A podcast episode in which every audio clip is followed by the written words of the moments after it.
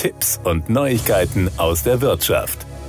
Der Kfz-Markt steht vor einer Krise. Experten warnen schon jetzt wegen sinkender Neuaufträge und wegfallender Fördergelder vor schwierigen Zeiten. Explodierende Energiepreise, steigende Lebenshaltungskosten und die immer teurer werdenden Neuwagen sorgen in einigen Autohäusern für Stornierungen. Ich spreche täglich mit betroffenen Autohäusern, die jetzt stark verunsichert sind. Händler müssen sich an das neue Konsumverhalten ihrer Kunden anpassen, dann können aus dieser Krise auch Chancen gezogen werden, sagt Unternehmensberater Sascha Röwekamp. Er unterstützt deutschlandweit Autohäuser bei der Transformation in den Vertrieb der Zukunft. Die Ausgangslage, Rekordumsätze und Lieferzeiten von bis zu zwölf Monaten bei Neuwagen waren zuletzt Normalität in deutschen Autohäusern. Diese Erfolge waren jedoch weniger eine Leistung der Autohäuser als vielmehr eine Konsequenz der außergewöhnlichen Rahmenbedingungen. Jetzt setzt die zunehmende Zurückhaltung der Verbraucher den Händlern zu. Gleichzeitig fallen Kaufanreize wie die E-Prämien weg, die von staatlicher Seite schrittweise zurückgenommen werden.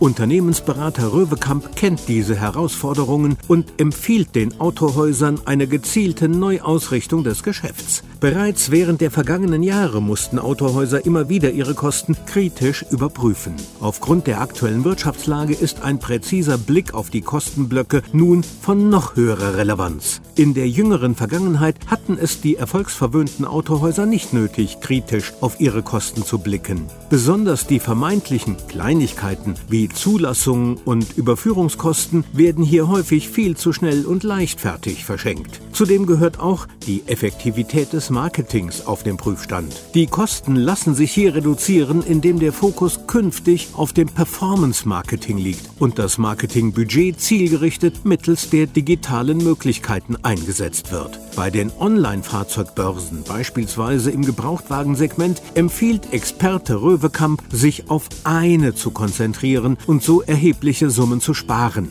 Zudem sind viele Verkäufer in der richtigen Preis- und Einwandbehandlung ungeübt und geben häufig viel zu schnell Nachlässe. Sinkt zudem die Kundenzahl, ist ein höherer Umsatz pro Kunde nötig, um weiter erfolgreich zu wirtschaften. Dieser kann durch höhere Sonderausstattungen und stärkere Motorisierungen erzielt werden.